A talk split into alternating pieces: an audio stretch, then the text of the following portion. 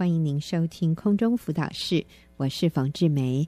今天我请到了一位哇，真的是很优秀的一位姐妹哈，白兰啊、上我们的节目，她要跟我们分享的是她的生命中的正确选择哈，生命正确的选择啊、代表可能她原来走在一个十字路口，或者走在一条不是那么正确的路上，但是她决定。在生命中的某一个关卡，他做了一个正确的选择，所以他的故事非常精彩的。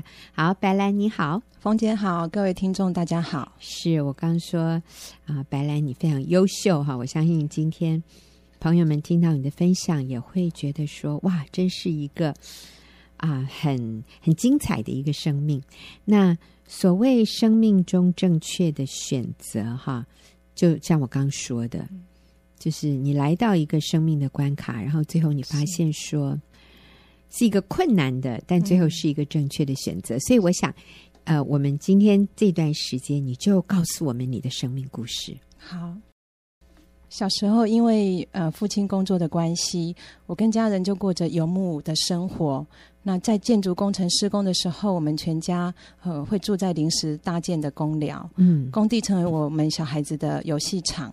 那一旦工程完工呢，我们就会迁徙到另外一个工地。嗯，这样的日子虽然很简朴，但是全家人在一起的日子让我觉得很满足。啊，所以白兰，你小的时候，你的爸爸是做。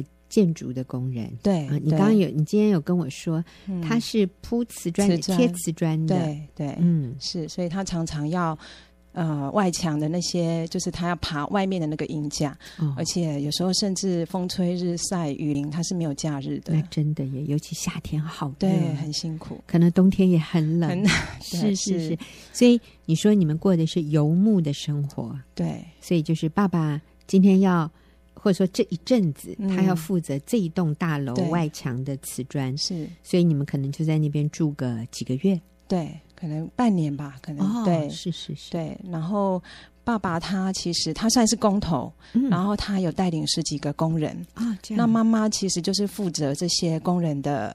饮食对，所以当爸爸在工地的时候，妈妈就负责家里的一些采买，因为他要让十几个大人吃饭。嗯，那一边顾着我们小孩，然后他又要去忙这些家务，然后在家务的空档呢，他会到各个楼层，嗯，工地的楼层去捡那个瓷砖的纸箱，嗯，然后把它整理好之后，又可以卖钱。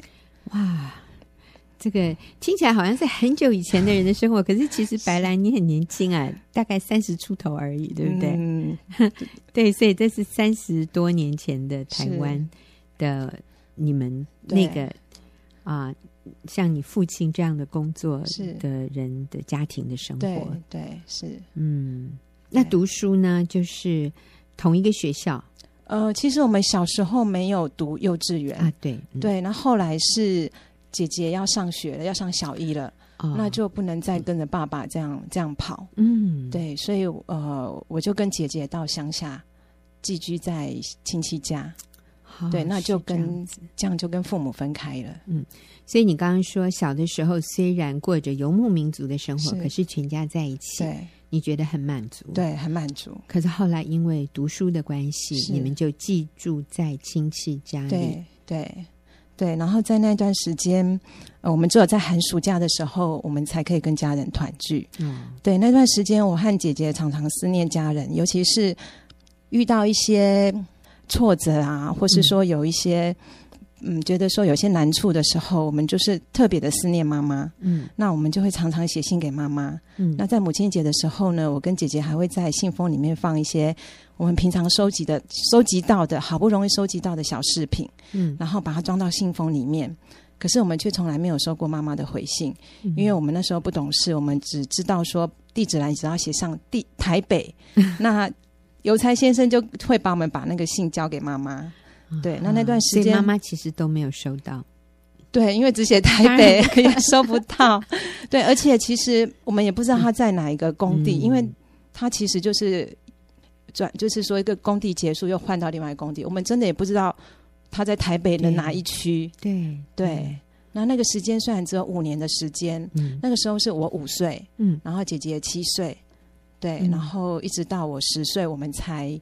妈妈爸妈在台北，嗯。啊、呃，找到一个点，然后就是可以固定下来买、嗯、买了房子，我们才、哦、我们才呃回到父母的身边。是，对，所以童年的这五年对你来说，其实是一个非常大的对有空缺，是是，嗯哼，对，所以这个其实对你后来也有很大的影响哈。对对，好。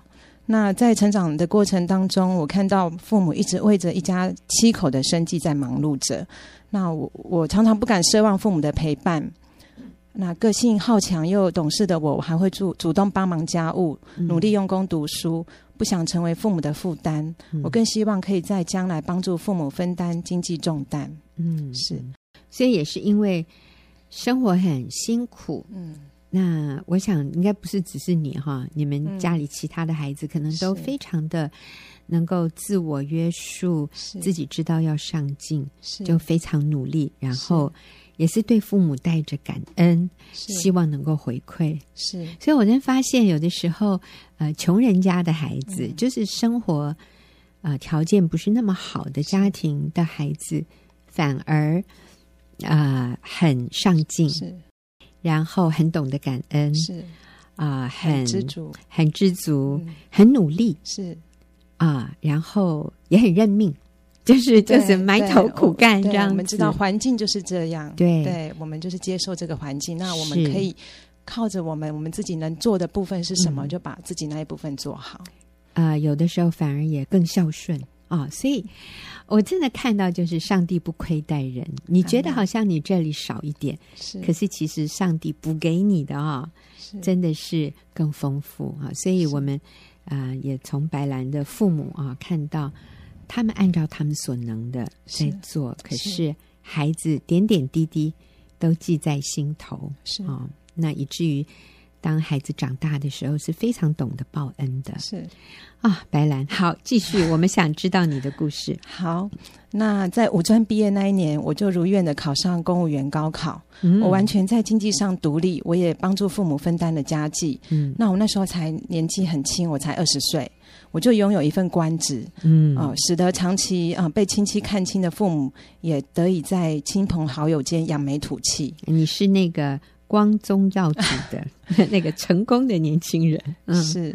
那我好以拥有一份收入稳定又令人称羡的工作为荣。嗯，而且这份工作它不仅供应我经济的需要，完成研究所学业，更实现了我出国进修的梦想，并且保障了我将来老年后的生活。所以我一直以为我会做到退休领月退。所以这样的一条路，其实是一个最。守规矩啊，最安稳啊，一个这个我们说个性里面最守规矩的人，他会走的一条路。是，就是好好读书，是。向上，然后考上公务员，你呃高考啊，然后已经有官职了，是，嗯，收入稳定，嗯。然后将来就是一层一层往上升，然后出国进修，又拿这个学位，啊、呃，将来就是在政府机构里面可以啊、呃、有很稳定的收入，并且有一个很好的环境啊，呃，在职业上很好的环境，甚至也可以供应家人一个非常有安全感的一种生活。这个有什么问题吗？对，看起来是没有什么问题。嗯、我也觉得说，我一一辈子可能就是这么平顺了。嗯，对。然后后来我就结婚。嗯，那其实我先生我们认识很久，我们在五专的时候我们就认识啊，然后交往，其实我们应该算是交往了十年。嗯，对，我们彼此都认识很多。那结婚之后呢，两个孩子就陆续陆续出生，嗯，我我就成为忙碌的职业妇女。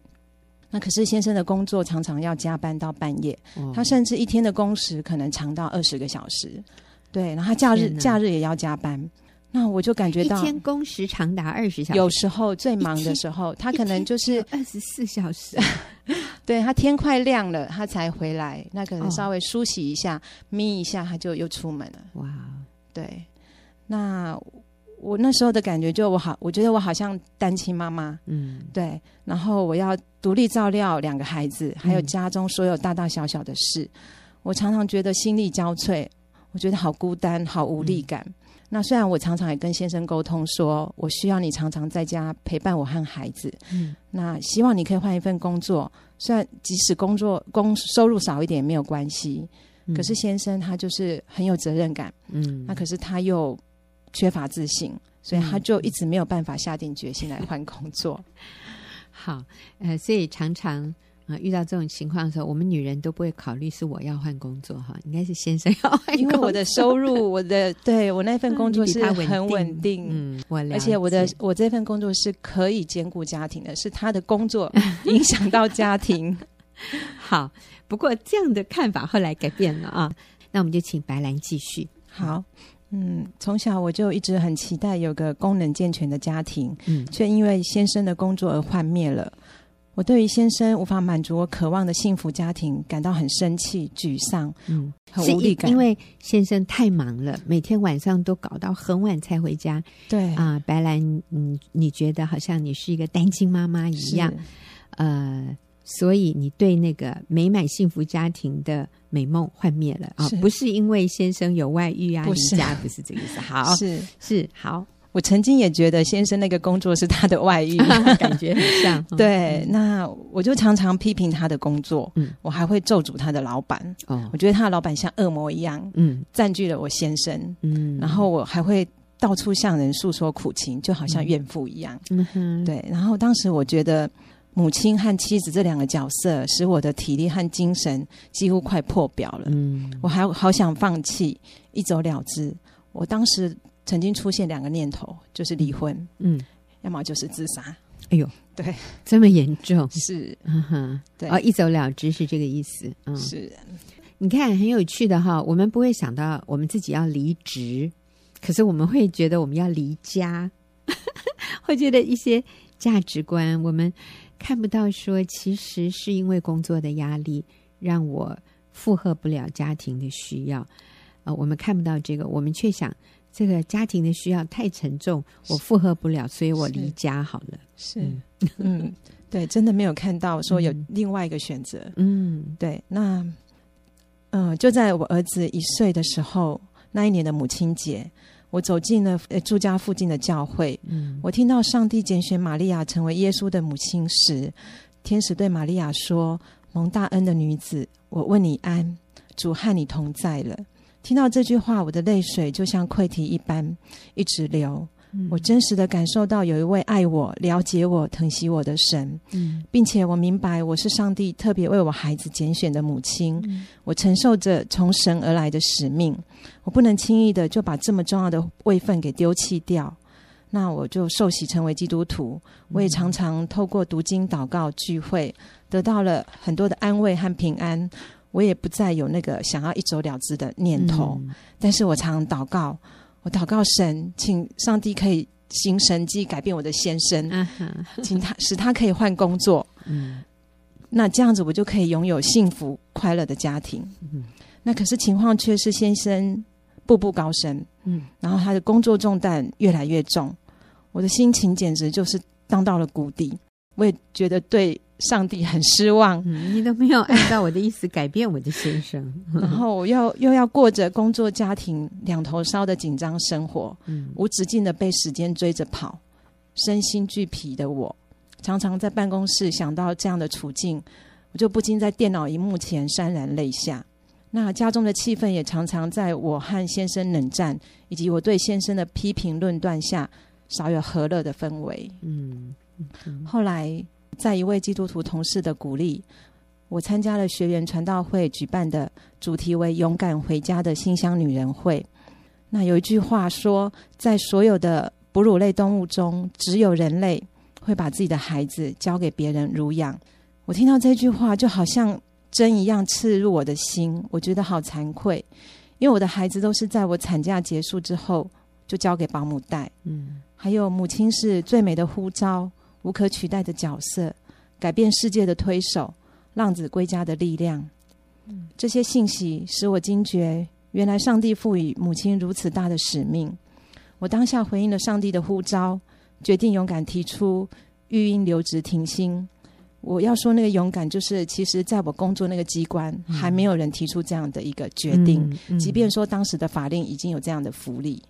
那我就勇敢的提出这样的决定，我回家带孩子。嗯，我也固定参加学员妇女小组的聚会，按着真理的教导，在生活中学习敬重顺服先生，也尊重先生对于工作的选择。后来孕假期满了，我面临了复职或是离职的挣扎。嗯，那一年全职妈妈的生活，虽然先生的工作没有变，人是常常不在家，却因着我不再埋怨，家庭气氛改善了。嗯，孩子的情绪也稳定，更有安全感。但是算一算家里的开销，房贷如果只靠先生一份薪水，只能刚好打平。嗯，这令我很没有安全感，而且我也担心先生长期操劳。万一他的健康出状况，倒下怎么办？嗯，我把我的顾虑和挣扎告诉我的小组长。那小组长他给了我一封信。嗯，他说：“白兰，谢谢你告诉我你的挣扎，有挣扎是正常的，请放心，不要责难自己。换作是任何人在你的处境，没有挣扎是不可能的。你真的已经很棒了。真正的勇敢不是没有惧怕，而是虽有惧怕。”仍然勇往直前。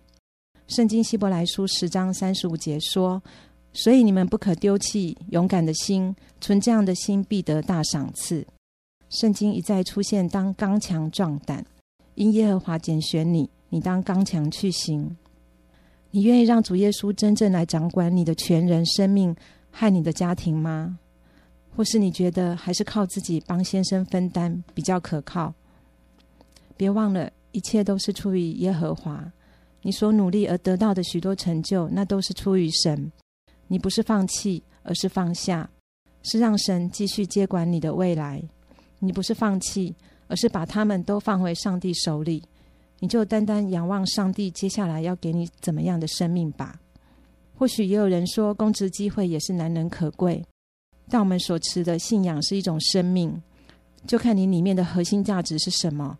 看外在或内在，世人看的是给孩子温饱及他们将来的成就，神看的是生存的意义和生命的传承，活出他的旨意。那小组长这封信真的给我很大的鼓励和决心。我知道唯有上帝能满足我一切的需要，他是全能的供应者，所以我毅然决然的向长官提出了辞呈。提出辞呈后的几天，我在家中接到了机关最高首长的慰问电话。电话中，我再次坚定地告诉他我的辞意。他最后留下一句话说：“我尊重您的决定，我会批准的，也感谢您多年来的贡献。”放下电话的当下，我大哭了一场，像是告别过去的一场洗礼，全然的将自己交给神，不再依靠自己，而是仰望耶稣。嗯，白兰，你的见证真是让我好感动。我们讲到你生命中做的那个正确的选择。在这里，你的小组长说，不是放弃，而是放下，是啊，不是啊、呃、放弃，而是把你的生命放回上帝的手里，把你的家人，把你的未来放回到上帝的手中。所以你就辞掉公职，对啊，毅然决然，在育婴假满了以后，就辞掉工作回家。呃，其实，呃，白兰的。呃，我们所谓官阶哈，是很高的啊、呃。愿意放下这样的年轻的母亲，真的是少之又少。嗯，但是我非常欣赏你的小组长在信里面写给你的几句话。你刚刚读的，我特别把它圈下来。他说：“真正的勇敢不是没有惧怕，而是虽然有惧怕，仍然勇往直前。”那我想，这个勇往直前是按照真理。勇往直前，不是莽撞的勇往直前。所以，勇敢不是没有惧怕，而是有惧怕却仍然按照真理勇往直前。他说：“你不是放弃，而是把他们都放回上帝的手里，你就单单仰望上帝，接下来要给你怎样的生命吧？”嗯，那我们也在这里啊，就卖个关子，下个礼拜我会请白兰继续回来。跟各位分享，当他把一切交回上帝的手里，不再依靠自己的方法去为自己的未来寻找那个稳定和安全感的时候，上帝给了他什么样的一种生命？他做的这一个选择是非常困难，但却是正确的。就是他选择家庭，超过他选择事业上面的成就和经济上面的保障。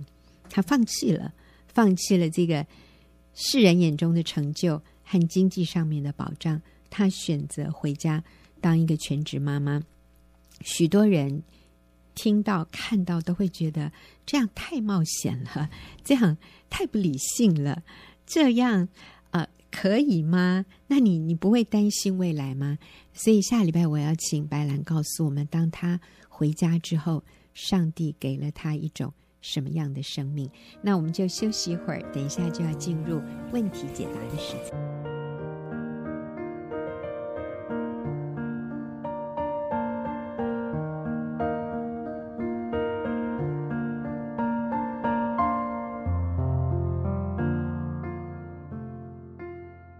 友，现在所收听的是空中辅导室。现在进入我们问题解答的时间。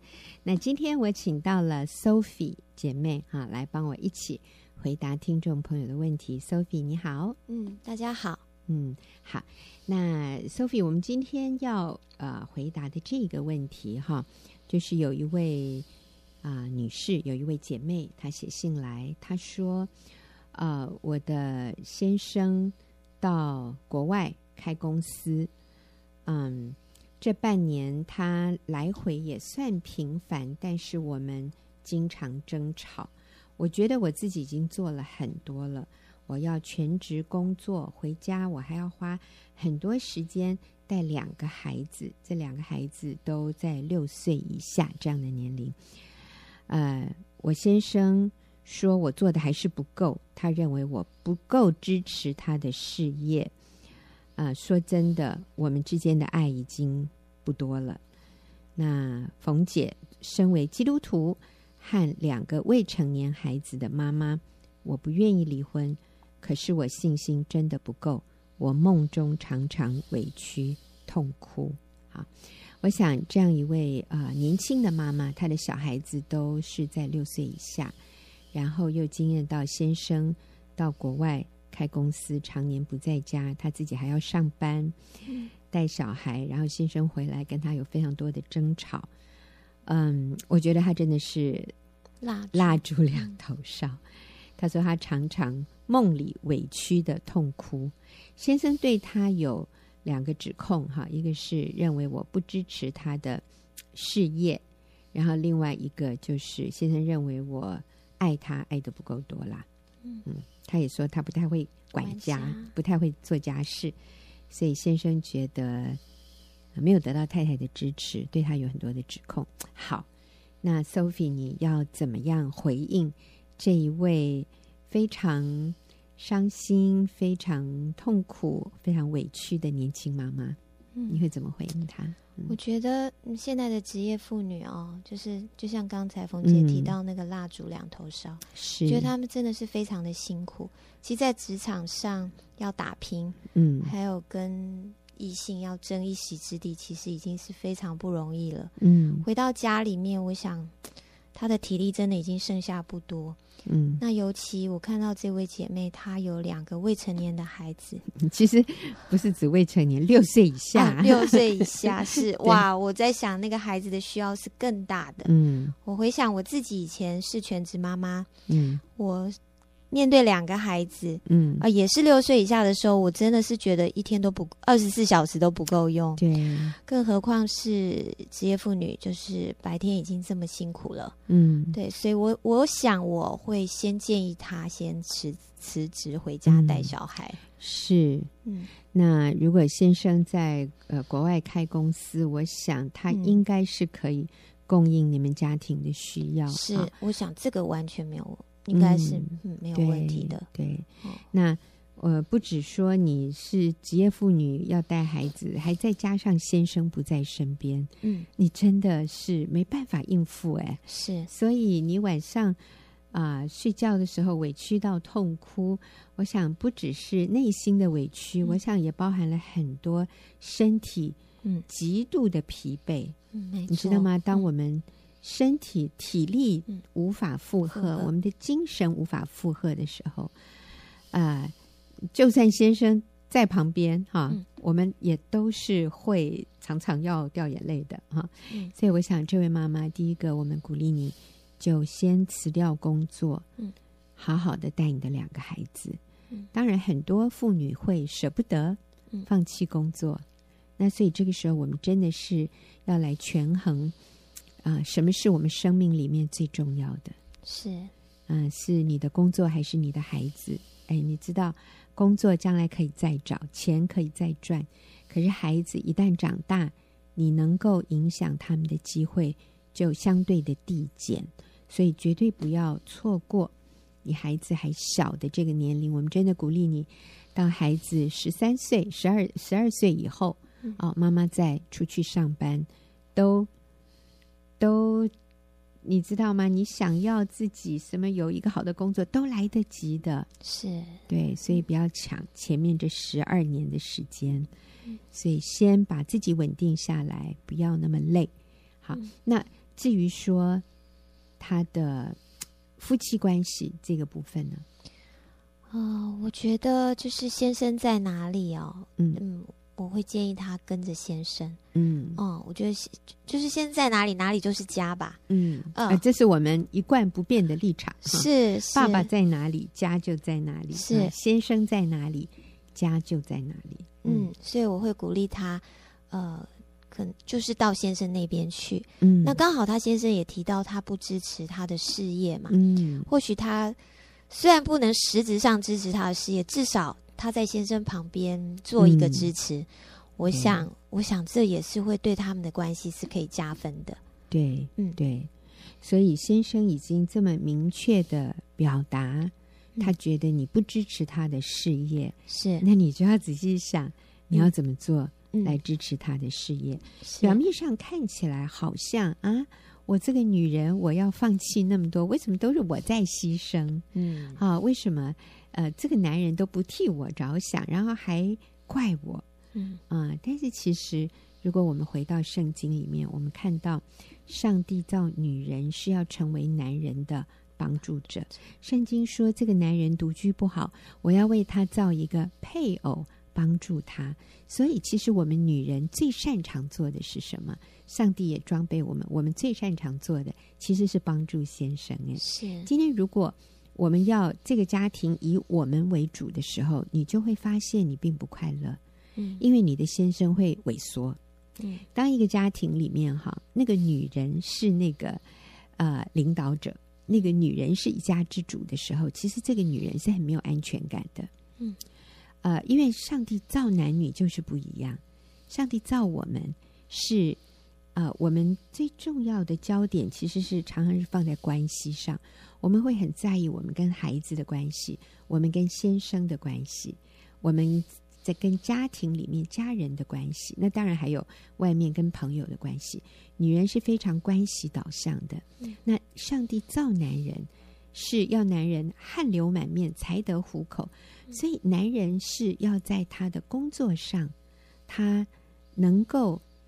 供应他的家庭，他在工作上他有成就感，或者是说他在工作上他啊、呃、能够对自己有一个交代，对家庭有一个交代的时候，这个时候他感受到他存在的价值。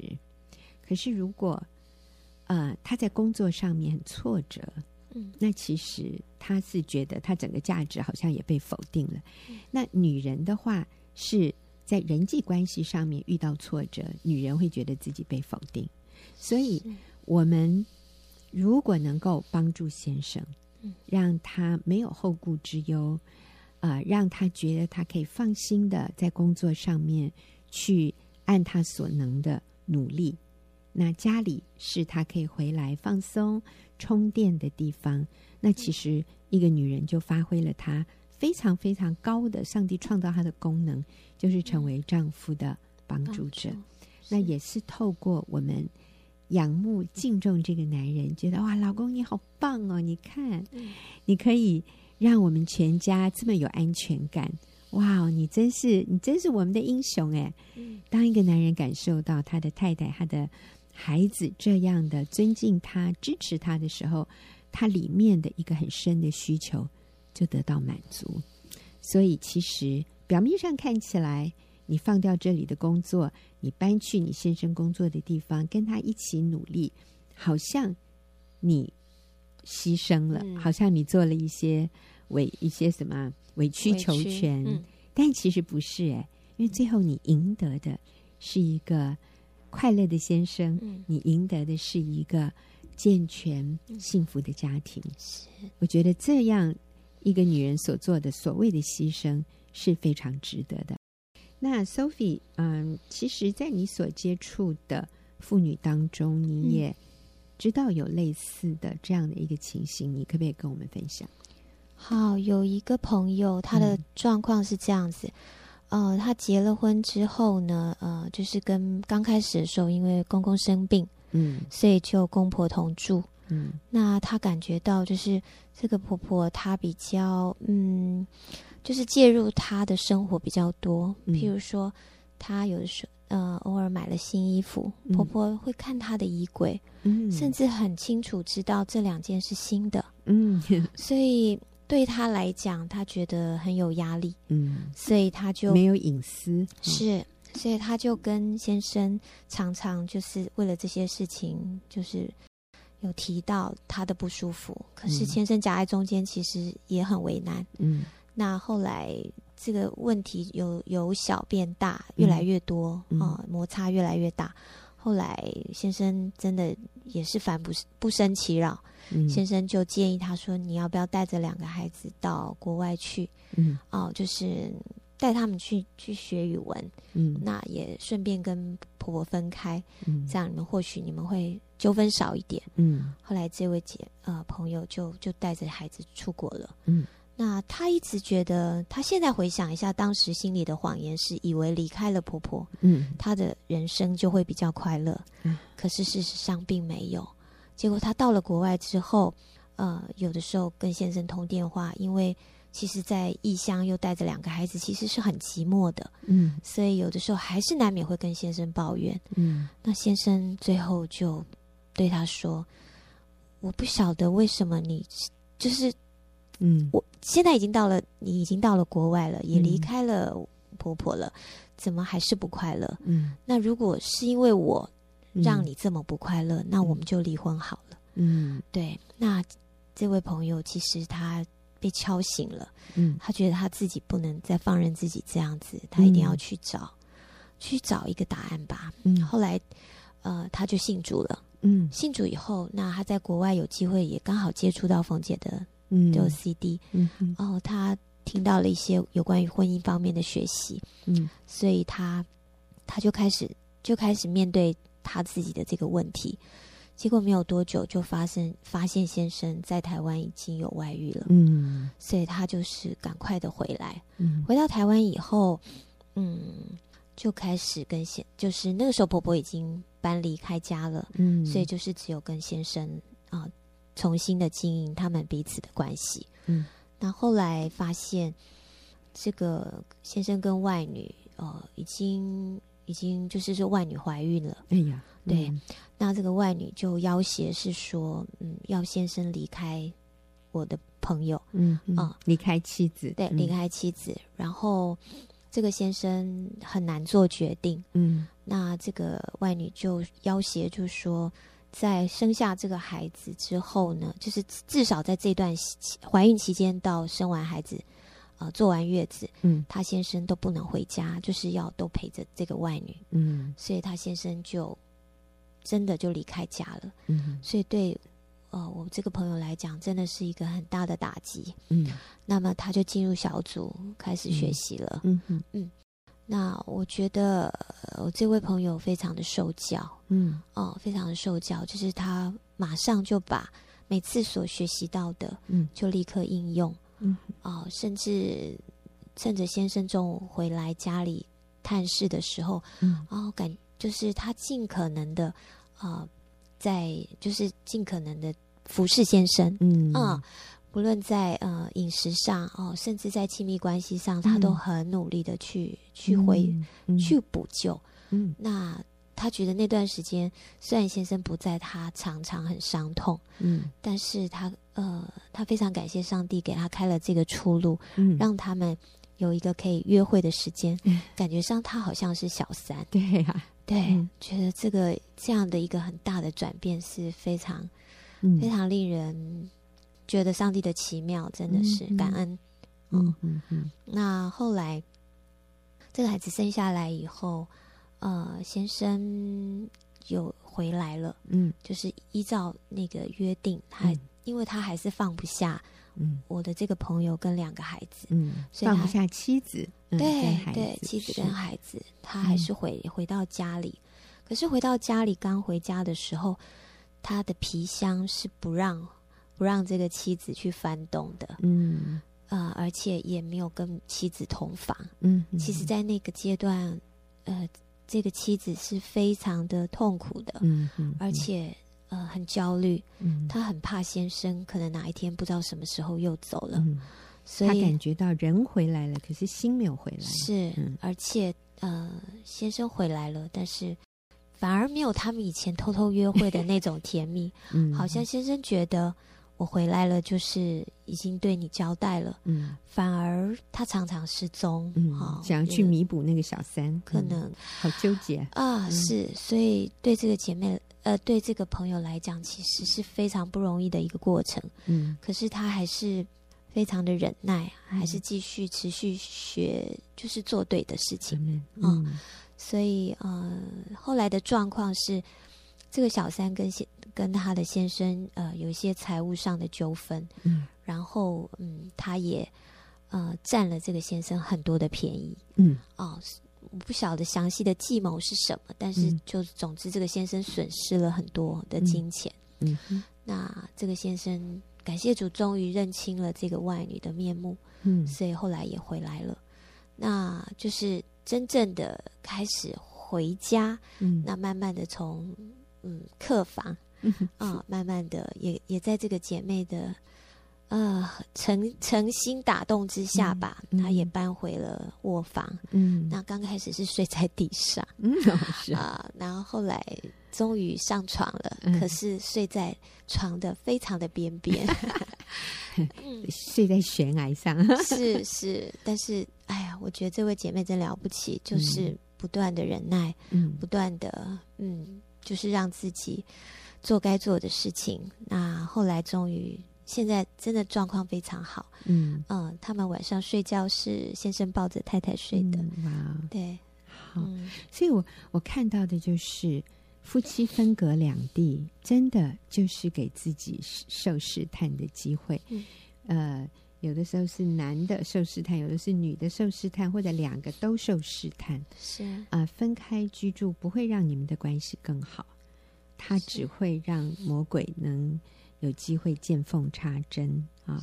所以圣经里面对于预防外遇只有一个建议，就是夫妻不可分房。嗯啊，除非两厢情愿啊，为了祷告暂时可以分房，但是以后仍要同房。免得魔鬼趁着你们情不自禁引诱你们，所以这里的分房与同房不是分两个房间睡觉，而是说不做亲密关系的这件事。以后仍要同房，也不是说一定要睡一起，那个意思。很多人睡在一起，但是也没有亲密关系。嗯，所以圣经里面的意思是要杜绝被引诱。性这方面的试探，你要杜绝吗？要预防吗？你就是夫妻要经常有正常的亲密性关系，这是唯一能够让我们逃避试探、脱离撒旦的这种一种啊、引诱的陷阱的唯一方法，就是夫妻不可以分房。简单的说，夫妻不可以不做那件事。那这是一个很简单的道理。所以，我们真的奉劝夫妻不要因为工作，不要因为孩子的教育，不要因为要所谓照顾父母，然后就夫妻分隔两地。我们就是要尽全力的，爸爸在哪里，全家就在哪里。这个是我们守住的一个原则，我们就能够避免，我们可以预防很多婚姻里面不必要的一些冲突、亏损，或者是彼此的不信任，或者是啊，像刚才问问题的这位姐妹，她觉得非常的委屈，非常的痛苦。那这个，如果我们可以回到那个上帝的给我们设计的对的路上，就是夫妻不要分开来，夫妻不要分居，要同住，要同居。那住在一起呢，我们做妻子的敬重顺服丈夫，以家为优先。我相信很多的问题就可以迎刃而解。也谢谢 Sophie 跟我们分享你朋友的故事，听起来好令人得鼓励哦。因为许多其实跟外女生了孩子的男人，他是非常纠葛，他真的不晓得下面要怎么走哈。但是你的朋友的先生能够急流勇退，然后回到正确的路上，那这个是很让我们受鼓励的。好，谢谢 Sophie 今天帮我们一起回答问题，也谢谢听众朋友的收听，我们下个礼拜再会。